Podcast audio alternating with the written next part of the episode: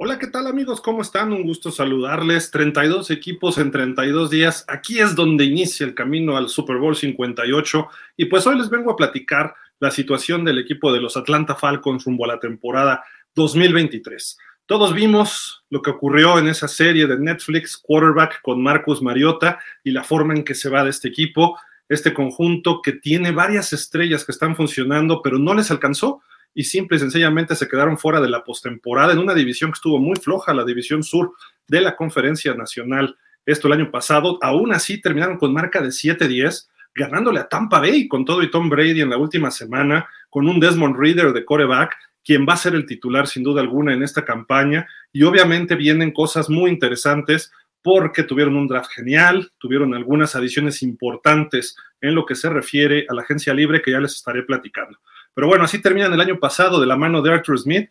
Vamos a ver si este coach en su eh, temporada 2023 y ya con un coreback determinado desde el principio, siendo apoyado por Taylor Heineke como un veterano que quizá pudiera ser titular en algún momento o de inicio de temporada. Habrá que ver cómo se va desarrollando precisamente esa eh, competencia por el puesto titular.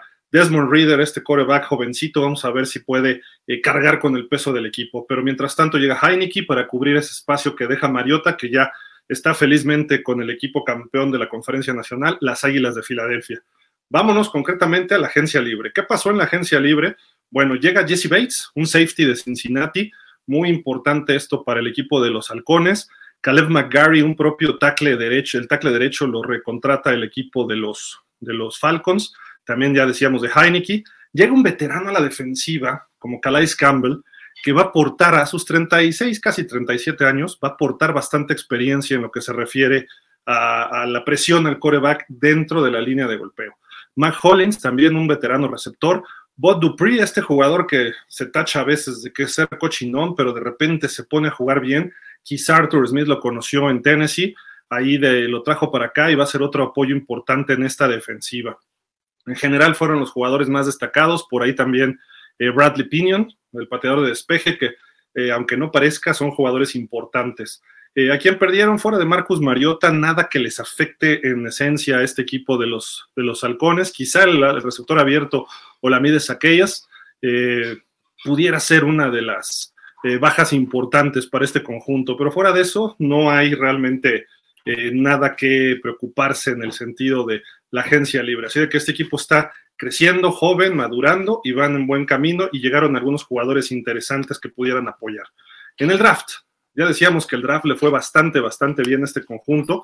Se llevaron, quizás esté sobrevaluado hoy en día la posición de corredor, o más bien menospreciada la posición de corredor, pero se llevaron al mejor corredor disponible, Bijan Robinson, este fenómeno de los Longhorns de Texas, llega en el pick número 8 global y esto va a ser una eh, un, jugador de impacto junto con Algen Mayer, creo que pueden establecer el ataque terrestre y darle tiempo a Desmond Reader.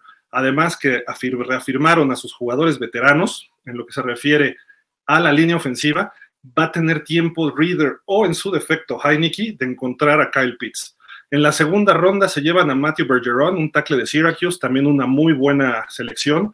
En la tercera ronda, Zach Harrison, un edge de Ohio State simple y sencillamente con mencionar Ohio State, estamos hablando de jugadores de calidad. En el cuarto ronda, Clark Phillips, tercero, corner de Utah, y después no tuvieron pick hasta la séptima, dos séptimas rondas, de Marco Hellmans, Hellams, perdón, de safety de Alabama, y Jovon Wynn, un guardia de, de, Carolina del Sur. Así de que interesante lo que hacen, sobre todo con sus primeros cuatro picks, jugadores que pueden ser de impacto inmediato para el conjunto de los halcones de Atlanta, que pues seguimos esperando y como la división está un tanto floja con la salida de Brice hace un par de años, con la salida de Brady el año pasado, eh, llega Derek Carr a los Santos, sí, pero quizá le pudiera pertenecer a los halcones de Atlanta que estuvieron peleando al tú por tú con los bucaneros hasta el final de la temporada del año pasado. Ojo con estos halcones, pudieran dar la sorpresa. Ahorita vamos a ir al pronóstico. Pero, por otra parte, ¿qué es lo que le viene en el calendario? Bueno, tienen ahí unas cuestiones interesantes. Eh, obviamente los juegos divisionales con Carolina, Nueva Orleans y Tampa Bay van a ser importantes. Abren contra Carolina y cierran la temporada visitando a Nueva Orleans. Y anteriormente tienen en, en la semana 17, tienen un partido que puede ser vital para ellos, visitando a Chicago. otro equipo que viene creciendo, otro equipo que pudiera encontrarse en un momento que a lo mejor estarían buscando el último puesto de comodines. Habrá que ver qué es lo que pasa ahí. Regresándonos a la semana 3, la visita a Detroit también es un juego importante para los halcones. Vamos a ver cómo se, se pueden eh, desarrollar ahí. Y obviamente en la semana 5, aunque es interconferencia, los Tejanos de Houston pudiera ser este partido eh, importante porque es un equipo que fue de los peorcitos la temporada pasada, pero se reforzó muy bien. Entonces, para Atlanta es vital ganar esos partidos y no dejarse sorprender en ningún momento. Y creo que para Arthur Smith y algunos ex titanes, la visita en la semana 8 a Tennessee va a ser también un juego muy importante para ellos, tratar de volverle a ganar a Arizona. Y para eso será en la semana 10, así de que hay bastante tela para cortar de este equipo. Las preguntas, las preguntas para esta temporada. ¿Cómo le va a responder el equipo Arthur Smith? Ya es su tercer año como coach. Desmond Reader se podrá consolidar como el coreback titular o será Heineke y ver cómo muchos dicen que va a ser el jugador ofensivo novato del año Bijan Robinson. Habrá que ver, habrá que ver, pero le armaron un equipo para que destaque. Y Arthur Smith le gusta correr el balón. Lo hizo cuando era coordinador ofensivo en Tennessee con Derrick Henry. Vamos a ver si puede explotar a Bijan Robinson de esta forma acá en Atlanta. Vámonos a, sí, vámonos ya con el pronóstico. Creo yo que los Falcons va a ser uno de esos caballos negros este año.